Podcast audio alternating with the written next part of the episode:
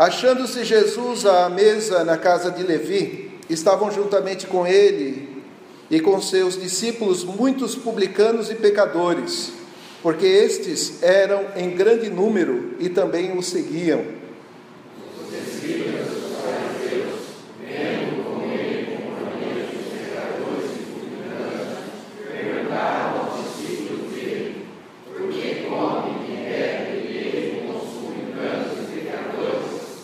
Tendo Jesus ouvido isto, respondeu-lhes: Os sãos não precisam de médico, e sim os doentes.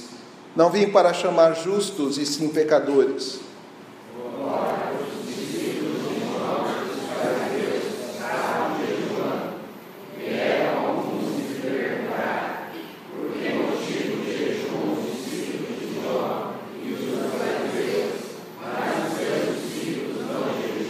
Respondeu-lhes Jesus: Podem, porventura, jejuar os convidados para o casamento enquanto o noivo está com eles? Durante o tempo em que estiver presente o noivo, não podem jejuar.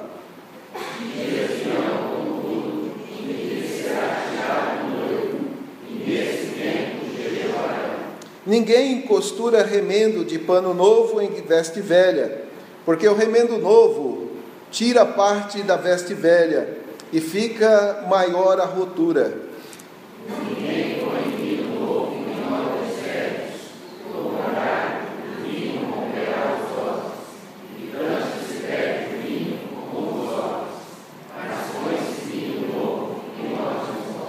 Vamos orar? Pai querido, mais uma vez te damos graças, ó Deus, por esse momento em que o Senhor nos concede. Quando estamos aqui, ó Deus, Deus reunidos, ó Deus, com parte da tua, do teu povo, ó Deus, com a tua igreja aqui estabelecida nesse lugar, para juntos, ó Deus, termos este grande privilégio de adorar e bendizer o teu santo e excelso nome, reconhecendo, ó Deus, que tu és Deus bendito, Deus tremendo, Deus grandioso, a ti rendemos toda a honra e toda a glória. Mas, ó Deus, diante da tua palavra nos encontramos e carecemos, ó Pai, da tua instrução da iluminação por intermédio do Teu Santo Espírito, para entendermos, ó Deus, estas verdades que o Senhor deixou reveladas a nós e que, por intermédio do Espírito, ó Deus, sejam aplicadas em nossas vidas, nos desafiando, ó Deus, cada dia mais, ó Deus, a vivermos, ó Deus, uma vida realmente, ó Deus, diante da Tua presença, de acordo com a Tua verdade e sendo tudo feito, ó Deus, para a glória do Teu santo nome. Abençoa-nos, ó Deus, é a nossa oração, com a nossa gratidão em nome de Jesus Cristo, nosso Senhor. Amém. Podeis assentar, irmãos?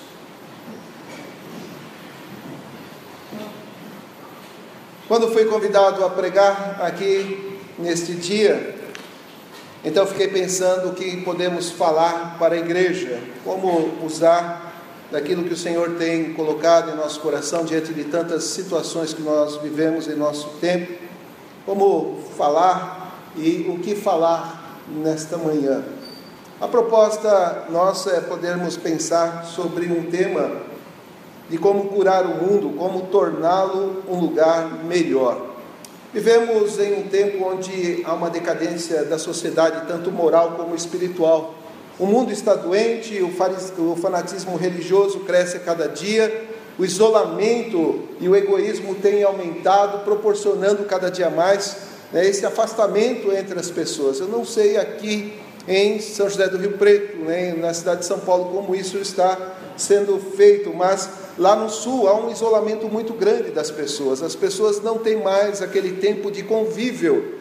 Eu já vi que aqui já há alguma coisa diferente, porque os irmãos têm este convívio tanto na igreja, quanto nos lares, quanto é, como soube ontem até, é, no tempo que vocês têm lá na chácara. Isto é muito bom, isto é salutar e nós precisamos revitalizar esta verdade, porque isto foi um fato comum desde os primórdios da igreja, esta comunhão, principalmente entre os irmãos, porque é exatamente nesta comunhão que nós vemos Deus trabalhando de forma particular, pessoal, em cada coração, em cada vida, porque Ele trabalha assim, né? especialmente é, tratando e cuidando de cada um daqueles a quem Ele tem chamado. Hoje o mundo nos impõe muitas pressões é, para quem trabalha aí nas, na, nas empresas, né? metas para serem cumpridas, não importa os caminhos que se tomem, né, tudo tem que ser feito, custe o que custar. Isso redunda em uma pressão social, numa pressão material, que desencadeia crises familiares, relacionamentos fracassados, crises, derrotas, estresse, e isso também influencia na questão religiosa, onde as pessoas hoje vivem uma frustração muito grande, principalmente quando o milagre não acontece. Quando se busca tanto a presença de Deus, se busca tantos princípios é, para melhorar, para alterar a vida do ser humano, e as coisas elas não acontecem na velocidade que nós desejamos. Há uma música secular é muito interessante, a mensagem dela é uma mensagem de um apelo, de um clamor para que algo seja feito. Essa mensagem tem como título lá no inglês Help the World, ou seja, numa tradução mais direta, é, Cure o Mundo. É uma música de Michael Jackson, onde ele expressava algumas palavras muito interessantes. Ele dizia: Cure o mundo, faça dele um lugar melhor para você e para mim e para toda a raça humana. Há pessoas morrendo, e se você se importa com isso, faça deste lugar um lugar melhor para você e para mim. O mundo precisa de cura, os relacionamentos precisam de tratamento, o ser humano está cambaleando, ofegante por algo que realmente venha a curar o seu coração. O que isso tem a ver com o nosso texto? O nosso texto que está inserido aqui por Marcos, o evangelista Marcos, ele tem uma história muito interessante, porque ele foi aquele rapaz, é, aquele jovem que seguiu na primeira viagem missionária do apóstolo Paulo, que não suportou, muito possivelmente, as pressões daquele, daquele ministério, é, daquele momento onde Paulo iniciou aquela sua viagem pregando o Evangelho. Ele chegou num determinado momento da viagem, ele decidiu retornar para Jerusalém. Isso causou um constrangimento muito grande, principalmente no coração e na vida do apóstolo Paulo. Tanto que na segunda viagem missionária é, tentaram levá-lo de novo, mas Paulo se recusou a seguir com ele, foi para um lugar e Marcos seguiu para outro. É, quem estava com Marcos acabou também falecendo. E quando ele falece, Marcos vai ser tratado, muito possivelmente, pelo apóstolo Pedro, lá em Roma, onde ele é tratado nas suas situações, nos seus problemas, em toda a sua vida. E de lá então ele começa a escrever este que hoje nós entendemos ser o primeiro dos evangelhos. E é interessante que o texto vai nos falar algumas coisas muito particulares a respeito desse é, ministério iniciado por Jesus Cristo e depois passado para a igreja. Você pode notar que ah, o Evangelho de Marcos fala a respeito da primeira menção a respeito de Jesus Cristo e seus discípulos. E se é, Marcos realmente é o primeiro dos escritos do Novo Testamento, esta é a primeira vez que aparece essa expressão, Jesus Cristo e os seus discípulos. Alguns elementos são nos mostrados a respeito do papel da igreja representado na vida desse, desses homens. E esses elementos são bem claros aqui nesse texto, onde ele vai nos mostrar que o papel da igreja é anunciar que, em meio à salvação proposta, há possibilidade sim de um mundo melhor.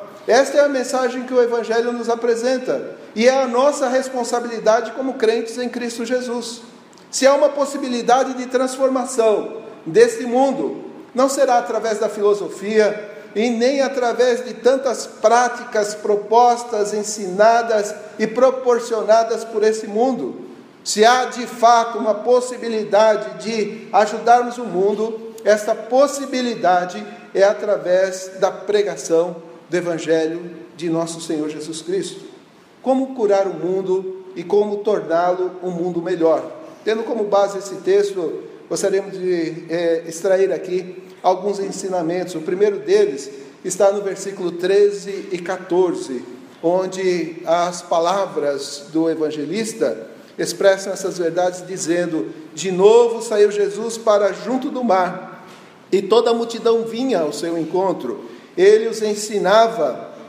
Quando ia passando, viu a Levi, filho de Alfeu, sentado na coletoria, e disse-lhe: Segue-me. Ele se levantou e o seguiu. Notem que há uma expressão de novo saiu Jesus para junto do mar, porque se você olhar o contexto dessa passagem, ela está lá ah, no capítulo 1, versículo 21 e 22, principalmente, onde diz: Depois entraram em Cafarnaum e logo no sábado foi ele ensinar na sinagoga. Maravilharam-se da sua doutrina, porque os ensinava como quem tem autoridade e não como os escribas.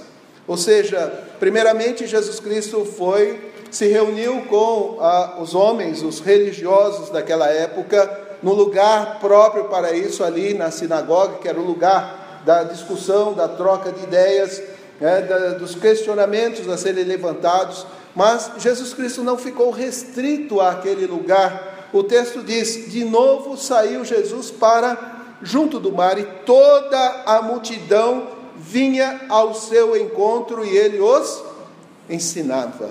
Então, Jesus Cristo não restringiu o seu ensinamento apenas dentro da igreja, dentro daquele lugar reservado para uh, o culto ou para uh, o estudo da palavra né, do Antigo Testamento, que é o que eles tinham naquele tempo.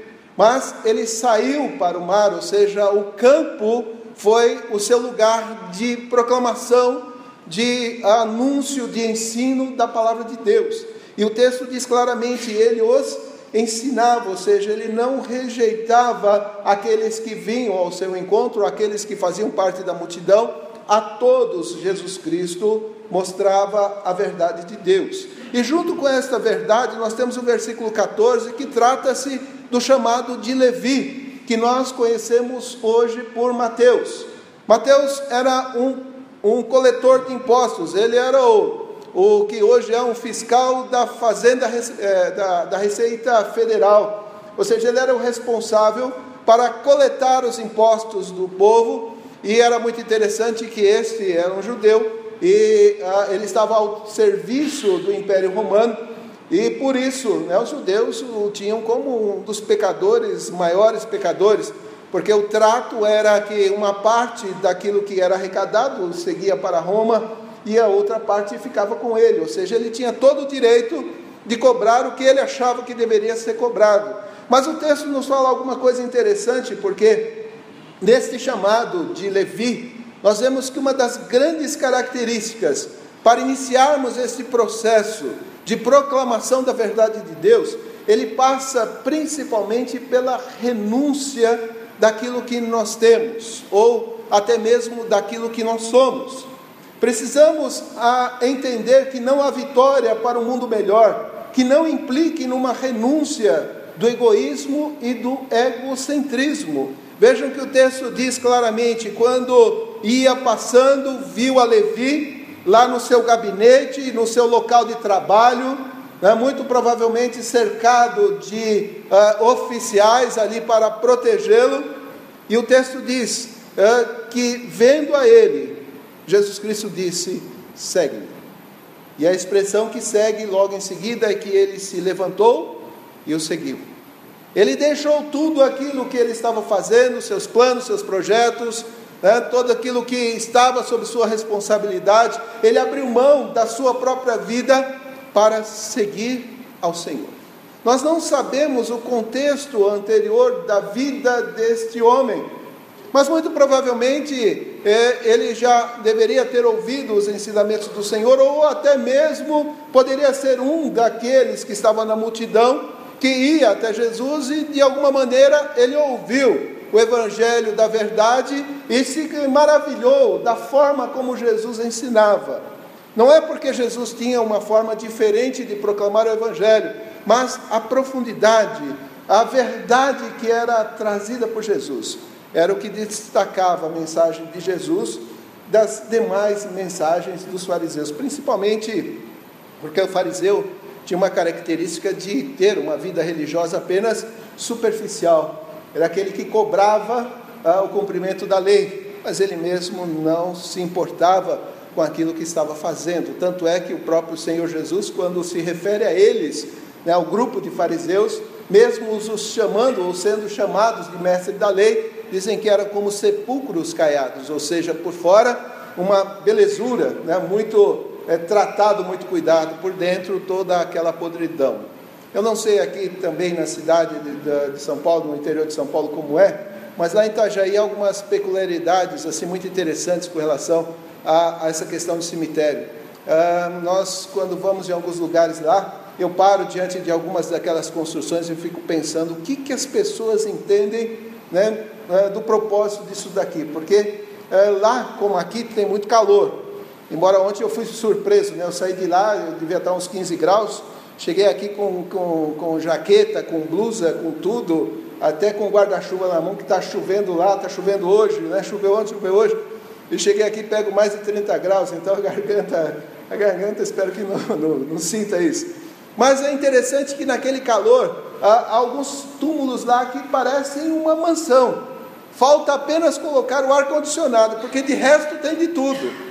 Então Jesus Cristo, quando olhava para os fariseus, ele via aquela beleza exterior, mas ele, diferente de nós conhecendo o coração do ser humano, ele dizia: por dentro é só podridão, por dentro é só maldade. Por isso precisamos entender que para que haja uma proclamação de fato e de verdade da verdade de Deus, a primeira coisa que nós temos que fazer é renunciar à nossa própria vida, ou seja, esse é um dos primeiros princípios do discipulado. Quando Jesus Cristo desafia os seus discípulos, aqueles que o queriam segui-lo, ele diz: primeiramente devemos nos negar a nós mesmos, depois ter a coragem de tomar a cruz e depois seguir ao Senhor Jesus. Um segundo ensinamento que esse texto nos traz está no versículo 15 a 17, que para que possamos viver um mundo melhor, temos que vencer, que vencer a indiferença com a solidariedade. O versículo, o texto é muito interessante que diz: achando-se Jesus à mesa na casa de Levi, estavam juntamente com eles eh, e com seus discípulos muitos publicanos e pecadores, porque estes eram em grande número e também o seguiam. Vejam que há uma identificação de Jesus Cristo com aquelas pessoas. Isso não significa que ele era alguém que estava aceitando o que estava sendo feito. Há uma grande diferença. Hoje nós vivemos em um tempo muito complicado onde as pessoas dizem que não é necessário uma mudança completa de vida para seguir a Jesus. Podemos seguir a Jesus da forma como nós estamos. Há até algumas igrejas que têm sido uh, iniciadas, que têm uh, uh, sido instauradas aí no nosso tempo, que despertam a nossa atenção e você para para pensar e falar assim: como é possível tal coisa? Ontem mesmo eu falei para o reverendo Misael sobre uma nova, uma nova linguagem que está sendo anunciada da palavra de Deus, uma paráfrase da palavra de Deus que foi uh, feita para alcançar grupos uh, distintos uh, na linguagem desses grupos, inclusive esta paráfrase, ela tem, eles têm, ela tem muitas palavras de baixo calão, elas, elas usam termos que naturalmente nós não usamos. E um dos questionamentos que foi levantado para o idealizador dessa, desta Bíblia nova foi: por que, que você teve que usar essa palavra? E aí ele respondendo disse: porque para você isso é uma palavra que choca, mas para ele isso faz parte da vida deles. Então há muitas coisas que estão acontecendo nesse mundo, onde as pessoas estão envolvendo tanto a sua vida secular é, misturando estas duas coisas, achando que podem viver a sua vida secular de um jeito e ter a sua vida religiosa de outro. O texto nos diz: Jesus Cristo estava junto com aqueles homens publicanos e pecadores, muitos que o seguiam, eram em grande número e também ali os ensinava. Isso trouxe uma revolta muito grande, porque o versículo 16 diz: os escribas dos fariseus, vendo-o comer em companhia dos pecadores e publicanos, perguntavam aos discípulos dele: Por que come e bebe ele com os publicanos e pecadores? Tendo Jesus ouvido isso, respondeu-lhes: Os sãos não precisam de médico, e sim os doentes. Não vim para chamar justos, e sim pecadores. É interessante que quando você vai num hospital, o hospital é lugar de pessoas enfermas. Mas necessariamente o médico que cuida daqueles enfermos, ele não precisa estar enfermo, ele está ali para curar. Então, esta é a nossa responsabilidade, de sabermos que a igreja é um hospital, é um lugar que trata, é um lugar que cuida das enfermidades das pessoas, é um lugar que se cuida e se trata das nossas dores, é um lugar de terapia, onde buscamos de fato um lugar de melhor, um lugar melhor, algo melhor para a nossa própria vida, para a nossa própria família, para a nossa própria sociedade. Este é, deve ser o princípio a ser buscado. E há até uma ilustração muito interessante que nos fala da, da responsabilidade que temos com o problema dos nossos próximos. É por isso que eu disse, hoje nós estamos vivendo uma sociedade onde o isolamento tem sido algo muito característico. Mas nós não podemos viver isolados, porque quando Deus nos criou, Deus nos criou dependentes, completamente dependentes dele, mas também dependentes uns dos outros. Precisamos desse amparo, desse apoio, precisamos desta união. Isso se reflete muito na nossa vida. Há uma ilustração muito interessante, eu não sei se nessa igreja pode contar ilustração, como eu sou um, convidado, então eu me dou o direito. Depois, qualquer problema, você trata com o reverendo Misael. Mas há uma ilustração muito interessante do rato, da galinha, do porco e do boi. O fazendeiro é, já estava cansado lá porque ele viu que a, a sua casa estava sendo empesteada de ratos e resolveu então comprar uma ratoeira. O rato ouviu essa conversa e ficou apavorado e correu então lá para a galinha para pedir ajuda, mas a galinha disse: Eu não tenho nada com isso. Correu para o porco, o porco disse: Eu não tenho nada com isso. Correu para o boi e o boi disse: Eu não tenho nada com isso.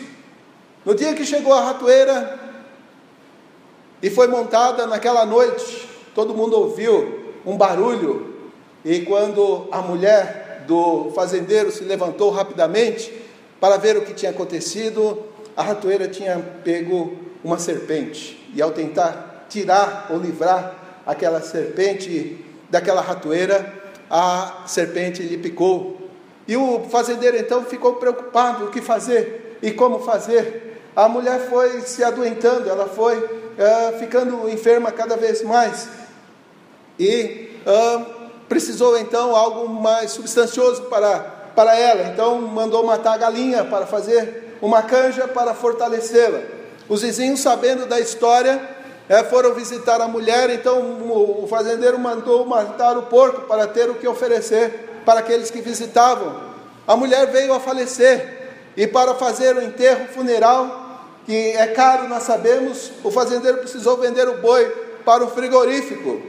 Resultado da história: somente o rato ficou vivo, somente ele sobreviveu. Isso nos ensina, queridos, que o problema de um é o problema de todos. Há até uma ilustração interessante de uma canoa, onde tem duas pessoas num lugar, duas no outro. É, em um determinado lugar a canoa estava furada, estava enchendo de água, as pessoas, os dois estavam ali preocupados, tentando jogar água para fora, e os outros dois lá em cima dizendo: Isso não é problema nosso, é problema deles. Mas só que eles se esqueceram que eles estavam na mesma canoa, e se a canoa afundasse, todos iriam afundar. Então, é bom, muito bom pensarmos muito seriamente sobre como nós temos tratado essa verdade que Deus deixou para nós.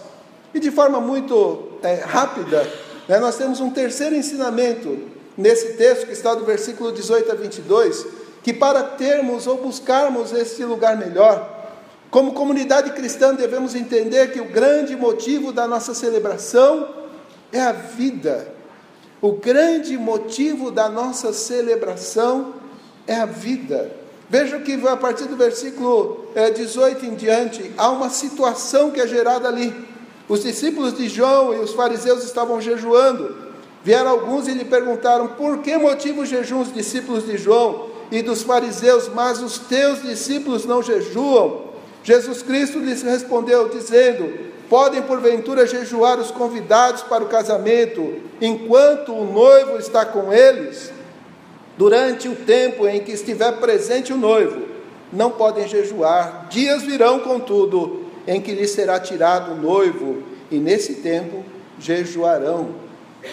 É o grande privilégio que Deus nos dá é que, como comunidade cristã, nós devemos que entender que a maior, o maior motivo esse privilégio que Deus nos dá é a celebração para a vida. A palavra é o próprio Cristo. Erramos quando nos preocupamos com o farisaísmo e nos afastamos de Cristo. Foi isso que aconteceu. Os fariseus, os escribas, estavam muito preocupados apenas em cumprir, em cumprir alguns preceitos da lei. E questionavam então os discípulos de Jesus Cristo, porque estes também não praticam a lei como nós praticamos? Porque estes não vivem a lei da forma como nós vivemos? Porque estes não agem como nós agimos? Jesus Cristo fala algo muito interessante quando ele diz: Olha, pode porventura jejuar os convidados para o casamento enquanto o noivo está com ele. Isso é muito interessante de entendermos. Eu não sei quantos estão para se casarem, mas a festa de casamento lá no tempo de Jesus Cristo era muito interessante, porque ela não durava apenas um dia, ela durava no mínimo sete dias. E no decorrer destes sete dias, as famílias elas estavam preocupadas em poder suprir a todos os convidados. E enquanto o noivo estava ali na festa, todos festejavam, todos estavam em alegria.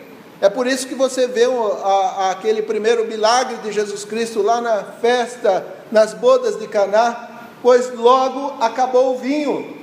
E aquela família entrou em desespero, porque uma situação desagradável estava se instaurando na vida daquela nova família, daquela família que estava se iniciando. E Jesus Cristo, né, que estava ali como convidado, isso mudou completamente a vida daquele casal, daquela família. Mostra que quando ele se faz presente de forma real, as coisas elas se transformam, elas mudam. Por isso nós temos que entender que hoje o que o mundo está precisando não são vãs filosofias, nem projetos mirabulosos de vida.